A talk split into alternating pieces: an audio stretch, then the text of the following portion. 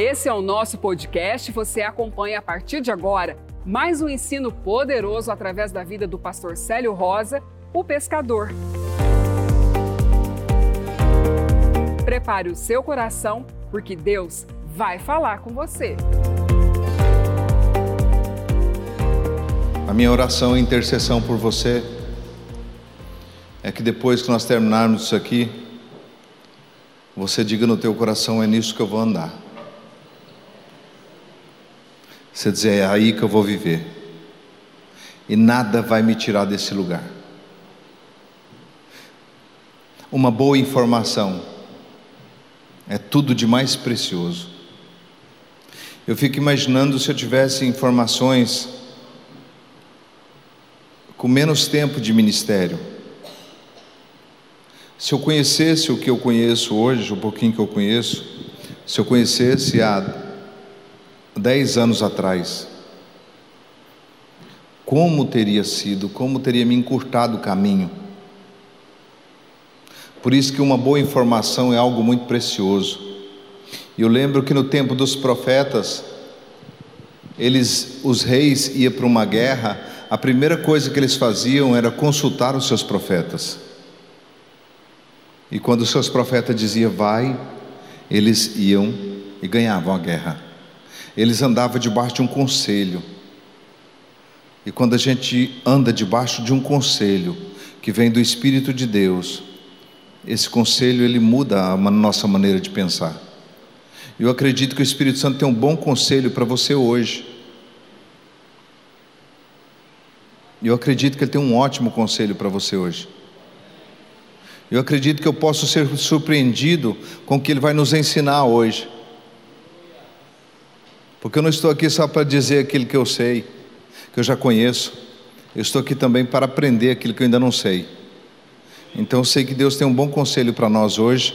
Por isso, bem-aventurado é você que está aqui para aprender algo precioso. Tem gente suicidando por causa de dinheiro. Tem casamento acabando por causa de dinheiro. Tem pessoas ficando deprimidas por causa de dinheiro. Uns porque tem demais e outros porque não tem nada. Eu vejo famílias sendo destruídas, eu vejo filhos sendo destruídos. Jesus diz que o amor do dinheiro é a raiz de todos os males. Então, esse cuidado a gente precisa de ter, não é para convencer você a dar alguma coisa. Esse não é o meu papel. Quem convence você a dar alguma coisa é o Espírito de Deus. Se o Espírito Santo de Deus não convenceu você, não é eu que vou conseguir fazer isso. Então não estou aqui para convencer você. Eu estou aqui para ensinar a você algo que funciona. Eu sei te falar como é que sai de um buraco para uma vida diferente. Mas você não pode ser tardio em ouvir a instrução que nós formos dar para você, você precisa pegar ela à risca e não achar justiça própria. Porque a gente nem sempre é culpado, a gente quer inocentar a gente. Culpado é o sistema, culpado é o governo, culpado é a minha vida assim, culpado foi fulano, culpado, culpado e a gente nunca é culpado.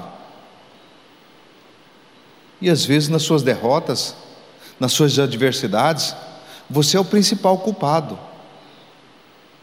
E a gente quer ensinar, instruir isso aqui, para que você deixe de ser o culpado, sabendo que você é o culpado, você deixa de ser o culpado e passa a conhecer a verdade, porque a culpa é que eu não tive um pai rico, a culpa é que eu não casei com uma mulher rica, a culpa é porque eu não deu certo o meu negócio, a culpa, a culpa, a culpa.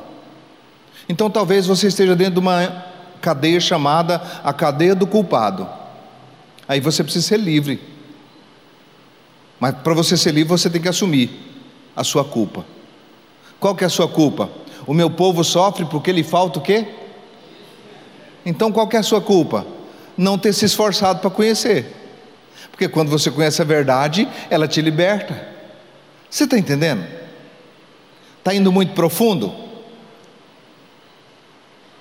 Quando eu sentir que vocês não aguentam, eu vou diminuir. Mas nós vamos falar sobre finanças aqui hoje. Como você viver uma vida que você nunca imaginou que era possível viver antes. Mas para isso precisa de uma boa instrução. Nós precisamos ser livres da culpa. E para ser livre da culpa, a primeira coisa que eu preciso é confessar. o meu pecado, por não me perdoar pelos meus erros, pelas minhas dificuldades. Eu preciso me perdoar. Eu preciso me perdoar porque eu mudei para Rondonópolis, eu preciso me perdoar porque eu estou morando no estado de Mato Grosso, eu preciso me perdoar porque eu não fui para fora do país, eu preciso me perdoar porque eu era para ser um, uma boa enfermeira e eu fui ser uma faxineira, eu preciso me perdoar porque era para mim ser um grande empresário, eu preciso me perdoar por alguma coisa. Quando eu perdoo, não significa que eu tenho absolvição, porque lá dentro da cadeia tem muita gente que arrependeu, e não significa que eles não vão pagar a pena. Mas o pecado confessado, o crime confessado, aí só vem o tempo da prova. E aí você já está passando por esse tempo da prova, já faz dia. Você, quantos anos você está em prova? Talvez na internet tenha alguém aqui que falou: ó, a minha vida inteira eu passei por prova. Eu já tive e era triste, angustiado, esquisito. E não tive também todo do mesmo jeito. Então não é ter que faz a diferença. A diferença é ser. Você quer ser? Vamos começar sendo? Então vamos lá. Quem aqui gostaria, isso aqui não é uma pegadinha, não, é sério.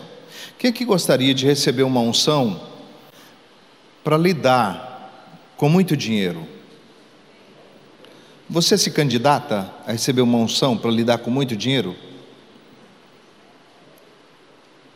Está vendo tanto que você é indeciso? Está trincando o coração e querendo e levanta a mão só assim. É por isso que você está desse jeito. Se fosse eu no seu lugar, eu falaria assim, é eu aqui, ó. Eu.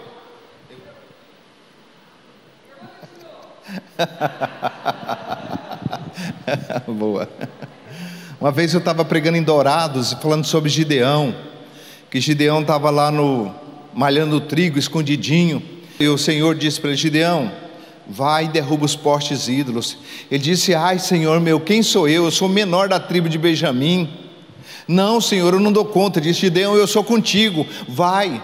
Então eu vou fazer um propósito com o Senhor. Eu vou colocar o algodão debaixo do, do, da vasilha e vou colocar no sereno. Se amanhecer molhado, é porque o Senhor está falando comigo. Amanheceu molhado. Eu falo, Senhor, mais uma vez. Se amanhecer molhado, amanheceu molhado. Senhor, mais uma vez. Agora é diferente, não é molhado, não. Você tem que amanhecer seco.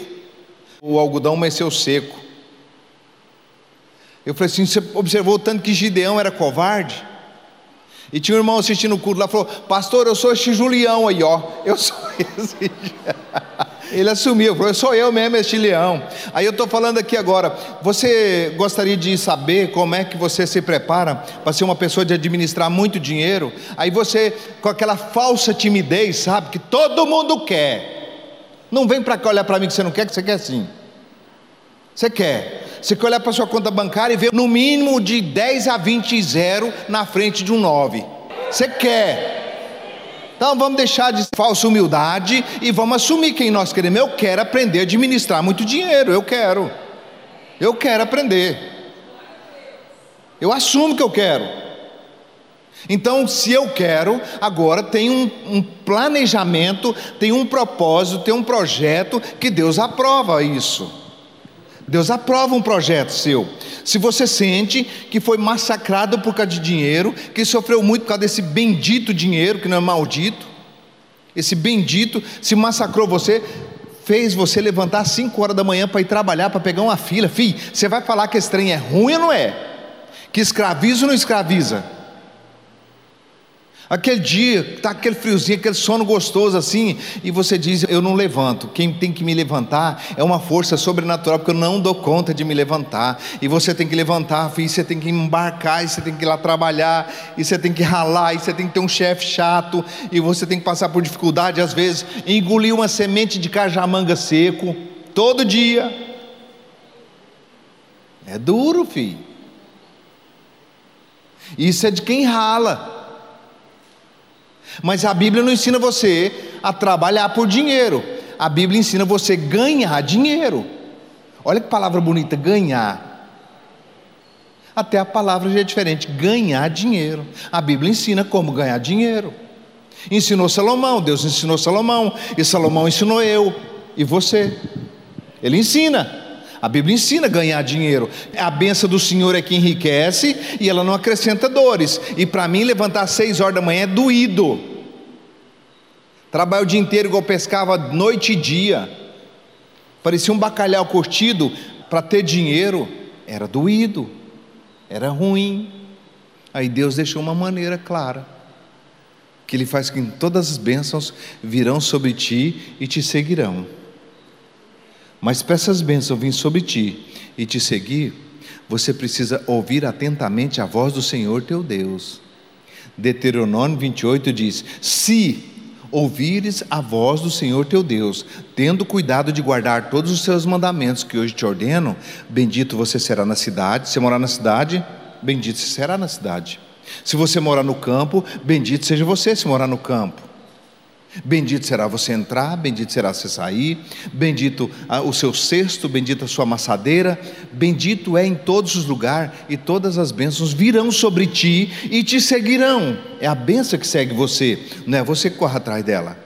Se ouvir atentamente a voz do Senhor teu Deus. E o seu Deus vai falar agora. E você pode ouvir se você quiser. E se você ouvir, não tem opção. Você vai receber a mão de Deus sobre a tua vida. Amém? Então vamos lá. 1 Coríntios capítulo 12, verso 27. Ora, vós sois o corpo de Cristo, individualmente membro deste corpo. Você entendeu o que você acabou de ler? Visualiza Deixa eu colocar você num filme imaginário. Existe um corpo, e você é um pedacinho daquele corpo.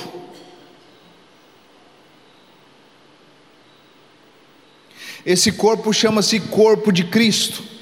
E você é um pedacinho do corpo de Cristo. Você pode ser o pé, você pode ser a mão, você pode ser a orelha, você pode ser o nariz, você pode ser a boca do corpo, você pode ser o joelho do corpo, você pode ser o dedinho mindinho do corpo, mas você é membro desse corpo.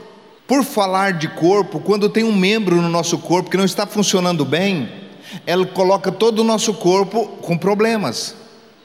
Hipótese: você está pregando um prego na parede a mão direita é a sua mão de força, a mão esquerda é a mão de apoio, e a mão de força está com o martelo, e a mão de apoio está segurando o prego. E você pega o martelo e vai bater naquele prego, e você erra a martelada e acerta em cima da unha do dedo. O que, que você faz? A mão direita imediatamente pede desculpa joga o martelo no chão e a primeira coisa que ela faz é pegar o dedo que foi machucado. E tem pessoas que têm mania de pegar o dedo e precisar imediatamente da boca. Ai, hum.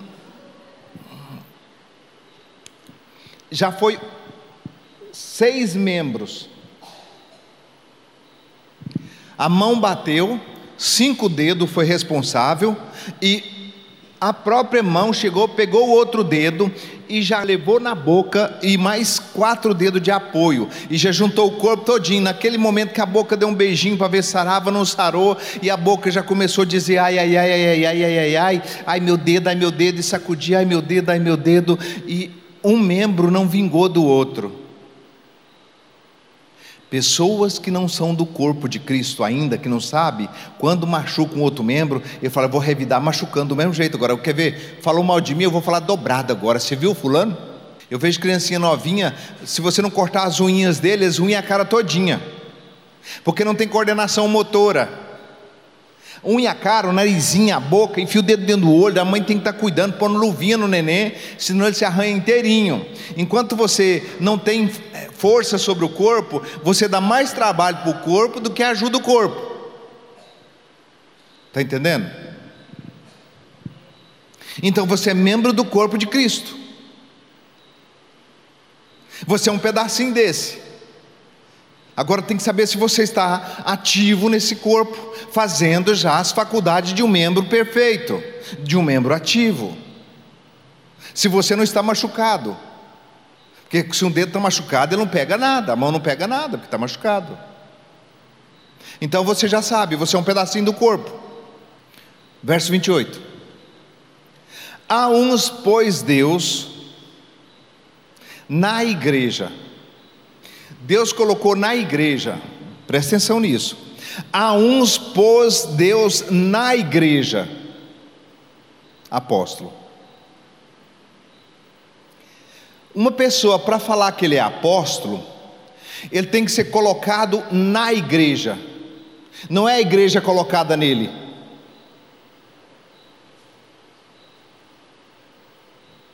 Deus me colocou na igreja lá na beira do rio. Não tinha ninguém que congregava comigo. O primeiro que Deus mandou para vir congregar comigo, eu fui colocado nele. Tanto é que quando você é do Ministério Pescador Sal da Terra, você tem um DNA. Quando você fala, todo mundo identifica de onde você é. Fala, você é daquela igreja, aquele povo fala daquele jeitinho. Você, você é mais ou menos daquela igreja. Se você vê alguém falando assim, escuta, você ora em línguas, você identifica da onde.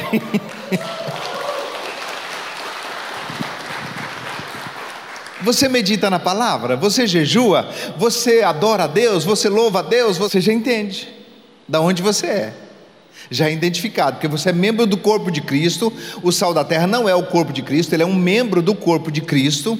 Cada um de nós é uma célulazinha desse corpo, mas nós emendamos na Assembleia, na Batista, na Universal, na Deus e Amor, todas as igrejas cristãs, formando o corpo de Cristo na terra. Nós somos parte desse corpo que funciona. O corpo de Cristo, não é o corpo de Jesus. Não. Ah, mas o corpo de Jesus não é o mesmo que o corpo de Cristo? Não. O corpo de Jesus foi até 30 anos de idade, foi o corpo de Jesus. Mas depois de 30 anos de idade foi o corpo de Cristo. Porque da partir dos 30 anos ele começou a ser o Cristo.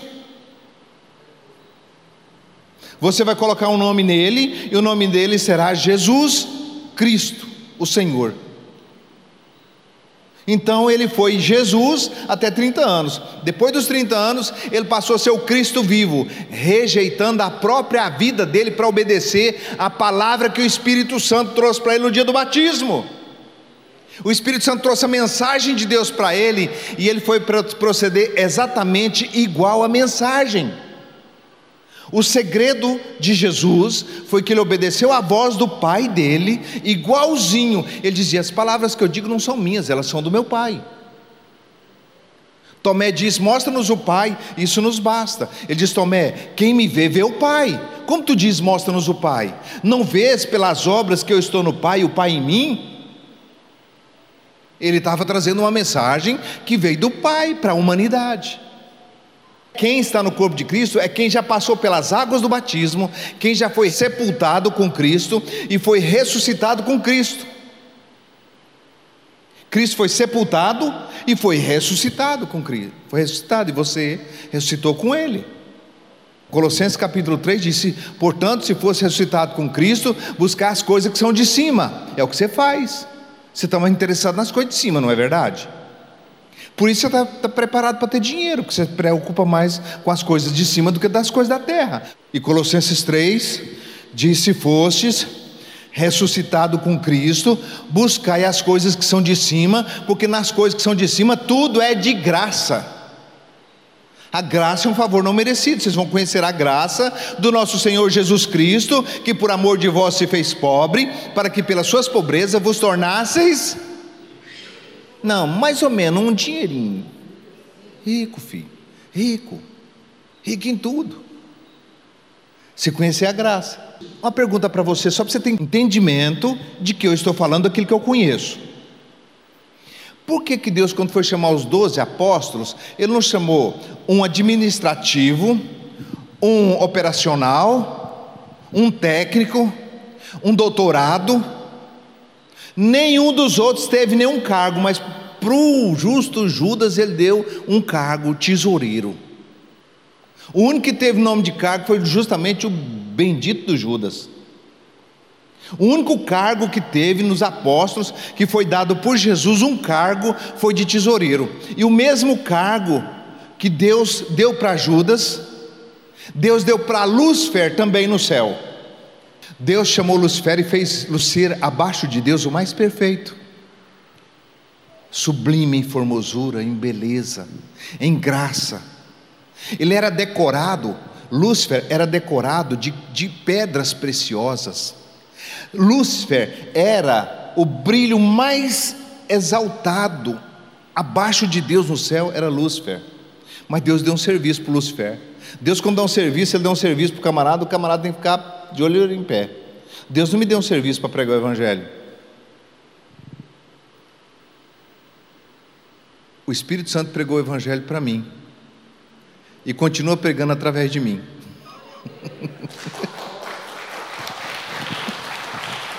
Não é um serviço. Porque se fosse um serviço eu já tinha pedido aposentadoria. Vai fazer quase 30 anos, eu queria aposentar. Eu queria jubilar. Não jubila. Paulo não jubilou. É um trabalho, não é um trabalho, é uma vida eterna daqui para frente. Você quer aprender como ter muito dinheiro? Então diga para trás de mim sentimento de Judas.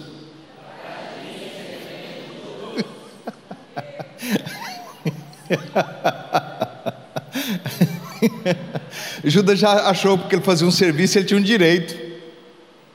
Judas não pegou o dinheiro à toa. Ele falou: não, eu presto um serviço, eu tenho que receber por esse serviço.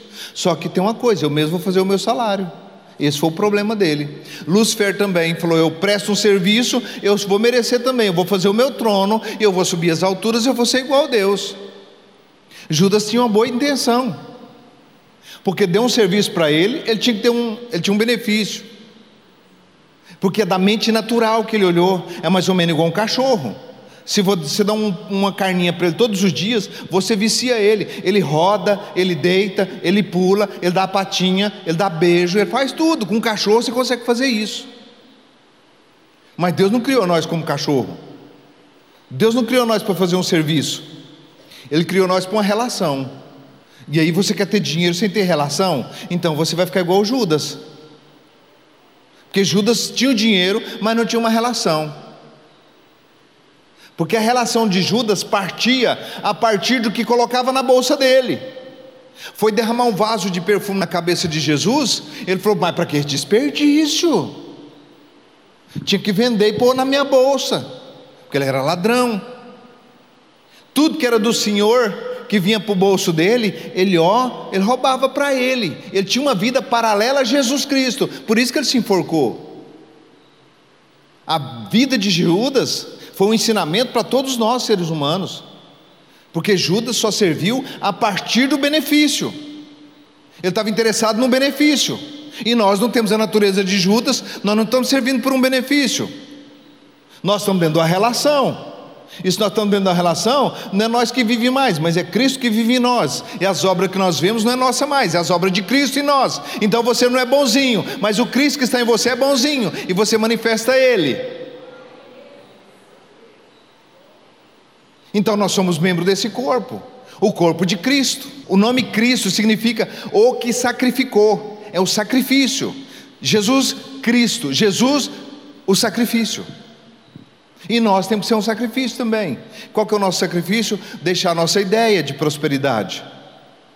Deixar nossos planos de prosperidade a partir de nós. Porque tudo que for a partir de você, você tem dó de dar. Você tem coragem de dar os seus filhos para os outros? Não tem, né? Mas se alguém chegar para você e falar assim: escuta, tem um menininho lindinho, coisa mais lindinha ali. E a pessoa está me dando, você não quer ele? Não. Você sai oferecendo o filho dos outros para os outros. Porque não custou nada seu, agora oferece os seus. Quem rala para ganhar dinheiro é assim. Ele não dá nada dele para os outros, porque ele ralou para ganhar, ué. Foi um parto normal ganhar dinheiro. Tem gente que ganha dinheiro de parto normal.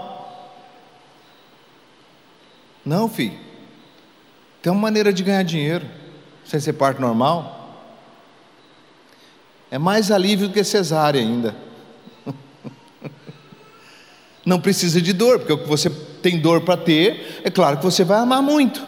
E Deus não quer que você tenha dinheiro com dor, porque senão você vai amar e você vai ser idólatra a Ele. E o amor do dinheiro é a raiz de todos os males. Se o amor do dinheiro é a raiz de todos os males, você calcula a árvore que está acima da raiz, porque toda raiz tem árvore por cima dela. E se o amor do dinheiro está escondido debaixo de você, dentro do teu coração, você nunca vai prosperar por cima que você dá uma, uma árvore de avareza, de idolatria. Então nós vamos olhar a raiz. Se você está no corpo de Cristo, a sua raiz é Cristo. Um homem morto para natural. Um homem que é generoso, um homem que sabe o que é riqueza. Riqueza do mundo é receber, e riqueza em Deus é o que dá. O rico em Deus é o que mais dá. Se você não tem vontade de dar, eu nem aconselho você que dê, porque sem vontade não adianta, não funciona. Você vai perder seu dinheiro. Mas se você tem amor e você tem generosidade e liberalidade, você faz com a generosidade que você tem, porque a sua oferta não é uma isca. Eu, quando eu pescava, eu fisgava um lambari no anzol e jogava para pegar um pintado. Olha o tamanho do pintado, olha o tamanhozinho do lambari. Então, quando eu tinha avareza no meu coração, eu dizimava em volta dos 100% que eu ia receber. Eu não dizimava falando para o mundo inteiro escutar e para o diabo escutar e para tudo ouvir que eu era generoso. Eu dava porque eu queria, eu tinha gratidão no meu coração e não para comprar bênção. Bênção não se compra com dinheiro. Bênção se compra com humildade se compra com fé, se compra com conversão, de fato. Se compra olhando para você, se você tivesse 10 milhões na conta hoje, será que você estava sentado nesse banco aqui? Ou será que você estava achando que até eu aqui estou errado? Porque quando você tem dinheiro, você começa a ser exigente. Se o garçom atender você mal sem dinheiro, você não liga não. Mas se você tiver montado com dinheiro no bolso e ele atender você mal, você, vou mandar fechar esse negócio aqui, ó. Eu conheço o testemunho de um camarada que comprou um hotel por causa de um funcionário. Tratou ele mal e falou assim: Ah, o senhor não dá conta nem de pagar mal a sua diária. E o cara é um dos caras mais ricos de Minas Gerais. O cara chegou no dono do hotel, quem que é o dono aqui? O fulano. Ligou para ele, quanto é que você quer no hotel? Não, não está vendendo não, põe preço. É tanto, é meu hotel. Aí chegou para o funcionário, filho. Ou funcionário abençoado, e abençoou o outro, que pôs preço no negócio dele. Comprou o hotel por causa do camarada, que abusou dele. Você seria um desse aí, hein? Se tivesse dinheiro no bolso, se alguém desafrontasse você, você falava, eu vou comprar o hotel. Eu vou comprar esse posto de gasolina aqui só para mandar você embora. Quanto que é o posto de gasolina? Só que você não lavou meu para-brisa direito. Porque quem tem dinheiro fica exigente. Quem tem muito dinheiro e não tem conversão, fica o bicho da goiaba. Quem não tem humildade, dinheiro na mão do arrogante, do que não é humilde, fi, é pior que o Putin. Mata inocente, não está nem aí por causa de dinheiro, por causa de fama, por causa de poder. Aí nós não temos entendimento que nós somos membros de um corpo, de um corpo que é rico, próspero, abençoado, um corpo sarado, um corpo sem dor, um corpo sem opressão, sem depressão, sem angústia. Nós não sabemos que nós somos desse corpo, aí nós ficamos como indigentes no corpo de Cristo. A uns pôs Deus na igreja. Deus pegou ele e pôs ele na igreja. Não pegou a igreja e pôs nele. Pôs ele na igreja, primeiramente. Por que fala primeiramente? Porque a primeira coisa que Deus coloca na igreja dele é o apostolado. O apostolado tem um fundamento ele põe um fundamento, ele constrói o alicerce de uma boa construção, ele põe o fundamento. Apóstolo, ele não tem contato, não tem ninguém que consegue ungir um apóstolo. Apóstolo não é ungido pela mão dos homens. Eu fui apóstolo lá na beira do rio, quando Deus falou: Você sai daí vai pescar homens para mim. E não tinha ninguém ainda. Não tinha ninguém. Deus colocou ele como igreja lá. Deus deu para ele, primeiramente, apóstolo. Colocou dentro dele um apóstolo que tinha um fundamento. Você tem que orar em línguas, você tem que jejuar, você tem que meditar na palavra. Nem dinheiro tem nos dez princípios. Você viu tanto que é sarada a nossa doutrina. Não fala nem de dinheiro sã doutrina. Dinheiro é ofício. É ofício. Primeiramente, apóstolo. Em segundo lugar, profeta. Apóstolo e profeta estão juntos. Em segundo lugar está o profeta. Porque o profeta, o apóstolo, já unge ele. Em segundo lugar, profetas. Em terceiro lugar, mestres. Depois, operadores de milagres. Depois, dons de curar. E aí vem socorros e governo. E o último, variedade de línguas. É desse dom que eu estou falando aqui hoje: socorros e governo. Você quer socorrer?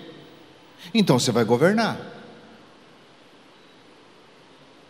Você só governa a partir da disponibilidade que você quer socorrer.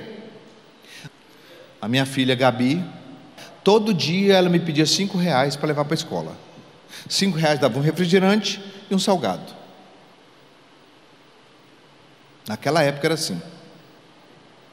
E eu podia dar os cinco da semana toda para ela, mas eu não dava os cinco da semana toda para ela. Porque se eu desse, eu ficava sem um beijo.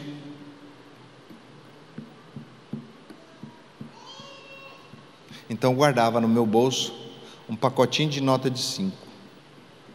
Pai, cadê o dinheiro? Deixava ela na porta do colégio, enfiava a mão no bolso, entregava os cinco reais. Tchau. Aquele beijo era top. Um dia ela chega e fala: Pai, eu quero cem reais. Ah, imediatamente. Para quê?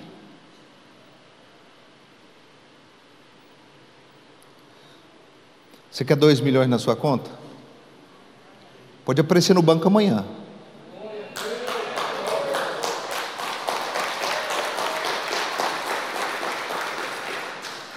Agora você vai chorar, que os dois milhões vai sumir na hora. Já depositou e já vai sacar agora. Deus já vai sacar agora. Quer ver que ele vai sacar agora? Para quê? Acabou de sacar. Porque se você perguntasse para Deus, você tinha dois milhões lá. Mas como você não perguntou para Deus, você não perguntou para Deus quando Ele colocou 100 reais, para que os 100 reais, Deus? Você foi reprovado nos 100 reais, para que 2 milhões? Entendeu? Quando Deus coloca na sua mão, não é para você governar um dom de Deus de socorro de governo. Você tem que governar o que Deus coloca na tua mão. Governar não é para fazer o que você quer, não. Não é o que você quer que está em pauta.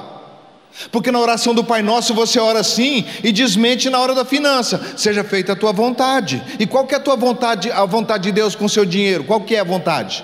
Você sabe?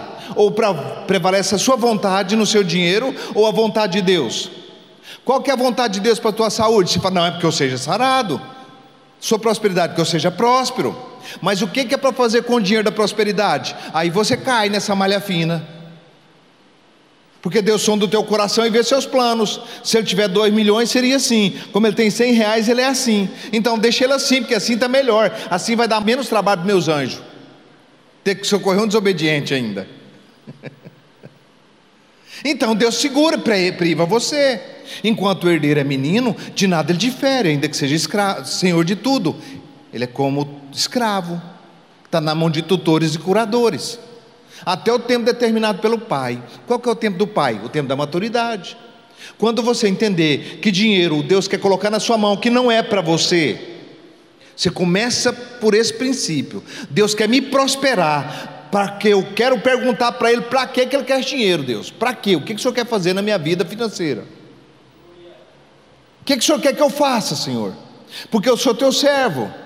Quem já viu Deus me usar para curar aqui? Levanta a mão. Aí eu falo, não, porque eu sou agora uma pessoa que ora e cura, então, filho, o meu lugar não é na igreja. Eu vou lá para dentro da Santa Casa e não deixo ninguém entrar mais, não. Volta para casa, volta para casa. Chega lá com a cólica de rins, eu boto a mão na cabeça dele, volta para casa e vai todo mundo embora. Por que, que eu não faço isso? Porque o dom não é meu. E por que você quer fazer com que o dom produza na tua vida o que você quer? Porque ganhar dinheiro em Deus é dom. Você está entendendo isso ou não? Ganhar dinheiro no poder de Deus é um dom que Deus te dá para ter riqueza, prosperidade. E como é que eu vou fazer o que eu quero com um dom que não é meu? Eu não tinha esse dom, eu não tinha condição. Deus me abençoou, me prosperou, para quê? Para mim fazer o que eu quero? Eu vou lá no hospital, vou orar, talvez um, dois, três seja curado, mas Deus não mandou eu ir lá, ué. Se ele quisesse curar todo mundo, ele acabava com o hospital e acabava com a doença, não tinha mais nada. E já acabou, né? Mas Deus quer te dar. A partir do momento que você estiver pronto, para ele falar para você assim, ó, eu quero que você dá tanto na minha obra. e você não achar que é muito.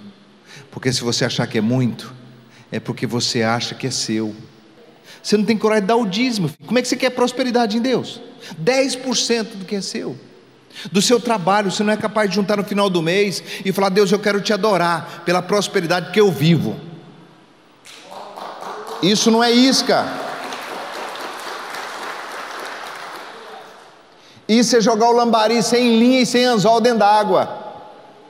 Joga lá dentro da água. Sem saber que o que vai vir com aquele lambari que você está pescando, mas para você é impossível. Como é que eu vou jogar um lambari lá e eu vou pegar alguma coisa? Como é que Deus vai confiar em você, filho? Riqueza. Se você não confia na palavra que Ele disse. O dízimo não é, ele, ele não é administração sua. Se você ficar com 100% para você do que você ganha, você tem a obrigação de multiplicar os 100%, mas se você ficar com 90, Deus multiplica os 90. Deus é que vai fazer multiplicar 90 para você. Ou você quer ficar, pode ficar com 100, mas você que resolve seus pendengas. É você. A obrigação é sua. Mas você quer aquele poder que multiplica pão e peixe? Então, tira a primeira parte honra o seu Deus como primeiro lugar. E aí você vai ver a mão de Deus confiando em você. Deus fala: bem, ele foi fiel no pouco, sobre o muito, eu vou colocar ele. Mas se você não tem uma fidelidade, uma lealdade, como é que você quer que Deus tenha lealdade com você se você não é leal? Ao fiel te mostras fiel. Deus está procurando os fiéis da terra, para que ande com Ele. E aí, como é que eu provo para Deus que Ele pode confiar em mim milhões? Se o pouquinho que eu tenho, que Ele confiou em mim no pouquinho, eu não sou fiel no pouco, como é que eu vou ser fiel no muito? Então, junto com o dom do apostolado, filho, olha só: apóstolo, profeta, mestre, operadores de milagres, dom de curar, socorros de governo, variedade de línguas. Por que, que socorro e governo está junto com o profeta? É porque você acha que você dá o dízimo e precisa orar. Não, eu vou lá e dou minha oferta, não preciso fazer nada. Engano seu.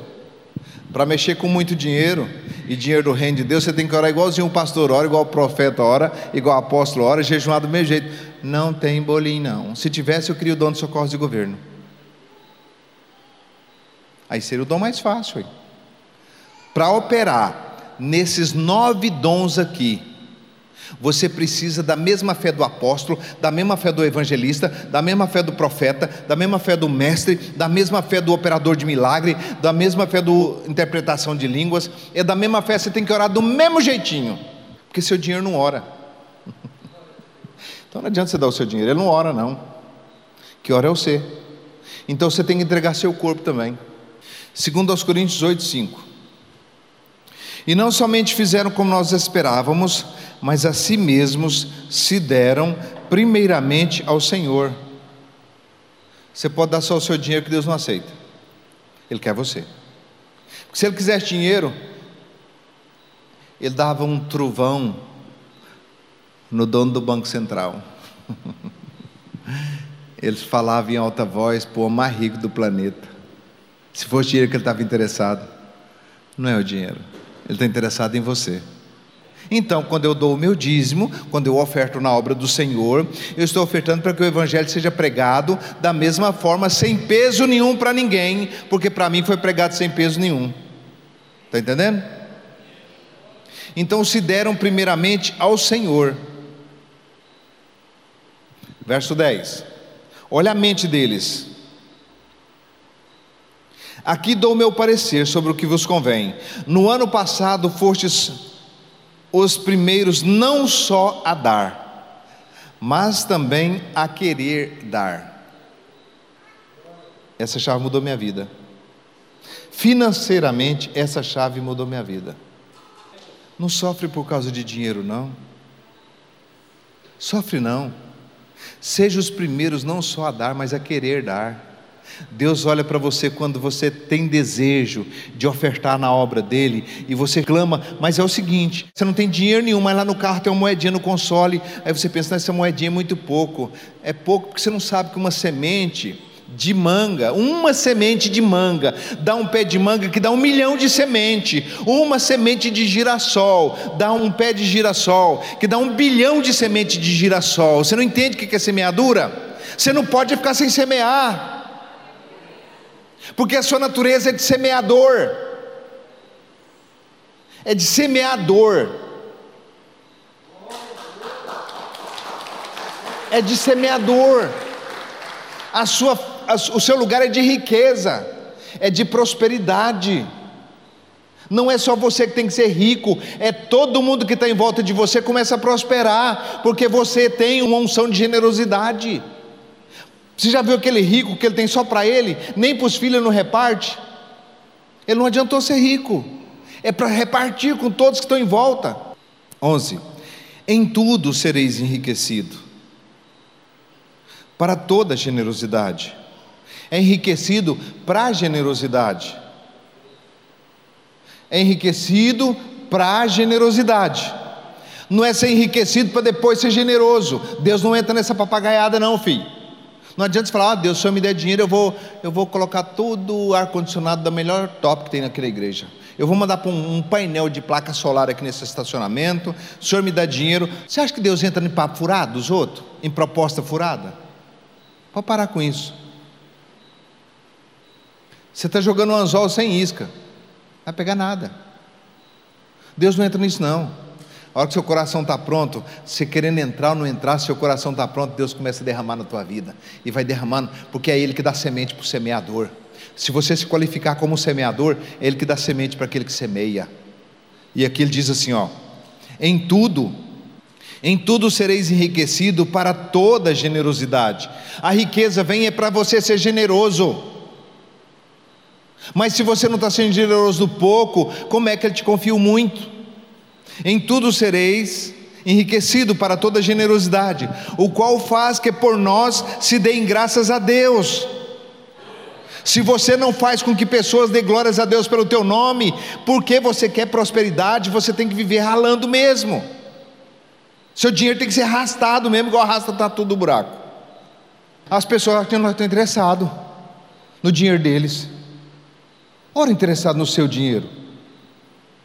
Irmão, da onde eu vim, eu vi Deus lá nas tábuas me suprir. Porque o meu coração queimava para servir, para dar. Eu pegava o meu peixe lá, eu tirava até as moedinhas, eu separava 10%. Toda vida eu separei a minha ofertinha. Toda vida, toda vida. Eu não aguento passar sem contribuir. Tem gente aqui que é testemunho que eu estou falando. Tem dia que eu levanto de manhã cedo e eu tenho que repartir. E eu ligo para algum, me dá o seu pix aí. Deus mandou fazer, eu vou fazendo, vou repartindo. Porque eu estou na fila do dar, não é do receber. Na fila do receber é quando eu era pobre. Quando eu era pobre, eu queria receber. Quando eu era pobre, eu queria fazer bons negócios, eu queria ser próspero, eu queria ser rico. Quando eu era pobre, eu queria ser rico. Agora que eu sou rico, eu preciso me empobrecer cada dia mais que é empobrecer? Humilhar-se. Bem-aventurados os pobres de quê? Então, quando você é rico, você tem que ser pobre. Quanto mais dinheiro você tem, mais pobre de espírito você é, mais vazio de si mesmo e mais cheio de Deus, porque você se torna humilde. Quando Deus prospera um homem, ele se torna humilde, mas quando o braço dele prospera, ele se torna arrogante. Deus não permite que você tenha montão na sua conta, porque se você tiver montão na sua conta, você ainda não converteu o suficiente, você fica arrogante. Ah, as esposas que estão tá aqui podem falar para mim: quando o marido tem dinheiro, parece um peru, tuf, tuf, estou montado. Quando tem dinheiro, parece o um jumentinho do deserto, até as orelhinhas caídas, porque um homem sem dinheiro, até o andar dele é feio. Um homem sem dinheiro no bolso, eu, eu vou te falar uma coisa, olha, parece aquelas galinhas arrepiadas, sabe? Aquela, aquela coisa mais feia, até, até o andar dele é feio, até o andar dele é pobre quando ele está sem dinheiro, mas quando ele está com dinheiro, que ele põe um negócio no bolso, fi, o camarada pode até dizer que foi que dá uma levantada aqui, e ele fala, não gostei disso não. Vai na padaria, suco está sem açúcar. Faz outro. Estou pagando. Estou mandando Aí Deus fala: Eu vou dar uma bomba atômica para um, um desse? Não dá, porque senão você humilha as pessoas.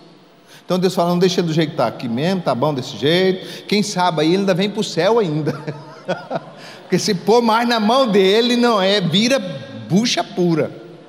A ministração desse serviço não só supre a necessidade dos santos, mas também transborda em muitas graças que se dão a Deus, visto que esta ministração prova que sois obedientes e segue o evangelho de Cristo. Finança é evangelho de Cristo ou não é? Ser semeador é evangelho de Cristo ou não é? Está escrito aqui, quem escreveu foi Paulo. Ó, visto que esta ministração prova que sois obedientes, segue o evangelho de Cristo. Eles louvarão a Deus e também louvarão a Deus pela liberalidade das vossas dádivas para com eles e para com todos, e orarão com grande afeto por vós, por causa da excelente graça que Deus vos deu. Quem vai te dar a graça? Deus. O que, que ele está esperando para dar a graça? O propósito de ser semeador, de ter um coração generoso, de poder suprir. Ponto final, não foi? Mas o apóstolo não ia só colocar um ponto final aqui, ele ia deixar outra coisa. Ele deixou um versículo 15 reservado para dizer a respeito desse dom de socorros de governo. Graças a Deus pelo seu dom inefável. Vasculha a Bíblia inteirinha e acha qual dos dons que é chamado de inefável na Bíblia. É o dom de repartir. Não fala que o sinal de maravilha, que é um dom de criar dente de ouro, um dom de emagrecimento, um dom de sinal de maravilha, um dom de, de profecia. Não é, esse dom é um dom inefável, ele é um dom especial, porque você trabalha por uma causa, e que não é sua mais, através de você, vidas vão ser salvas por meio de tudo que Deus coloca nas tuas mãos. Ele pode confiar em você como um mordomo fiel dele, naquilo que ele tem para colocar nas tuas mãos. Mas se você não confia nele, nem o seu dízimo no dia da ceia, o dia da ceia era para o seu dízimo vir ali para o gasofilácio, para que Deus achasse graça em você e multiplicasse os seus 90%. Mas nem isso. Você não acha que deve ser fiel? Aí você permanece do mesmo jeito, aí você tem que tirar pela força bruta. Aí tem que ser na marra.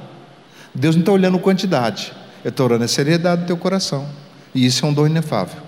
Repartir é um dom inefável, um dom especial, um dom fantástico. E esse foi mais um episódio do nosso podcast. Esperamos que você tenha sido edificado. E lembramos, acompanhe as nossas redes sociais. Deus te abençoe e até o próximo.